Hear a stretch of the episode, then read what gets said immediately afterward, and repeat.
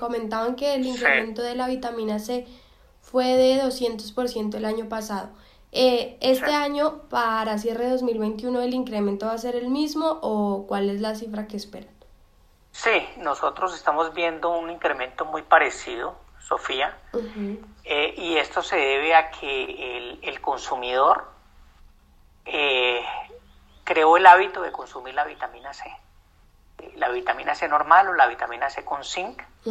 entonces hay una explosión y esto está pasando básicamente en América Latina, eh, una, un consumo importante de la vitamina C eh, para prevenir los síntomas que puedan llegar de, del COVID, ¿no? Claro.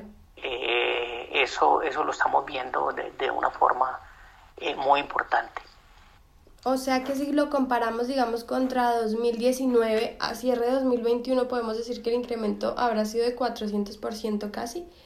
Sí, no, no podría sumarse así, pero yo diría que casi 300%, casi el triple de lo que se vendía prepandemia, ¿no?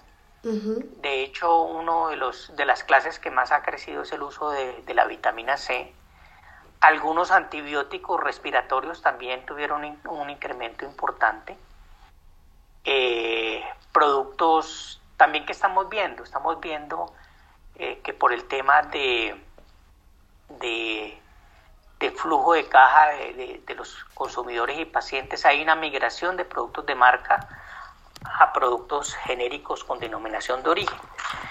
En este año, el mercado colombiano eh, está creciendo aproximadamente 13%, 13% en valores, 9% en unidades y los genéricos están creciendo 17%. Entonces, eh, eso es muy bueno pues para la industria nacional que, que produce genéricos. Y el médico cada vez más tiene confianza y el consumidor en, los medicamentos genéricos. Perfecto. Bueno, y digamos que de este portafolio que tienen, ¿cuántas referencias tienen disponibles? Nosotros tenemos un portafolio de aproximadamente 120 moléculas, eh, Sofía. Ok. Que vendemos en Colombia y que vendemos en los países donde tenemos operaciones.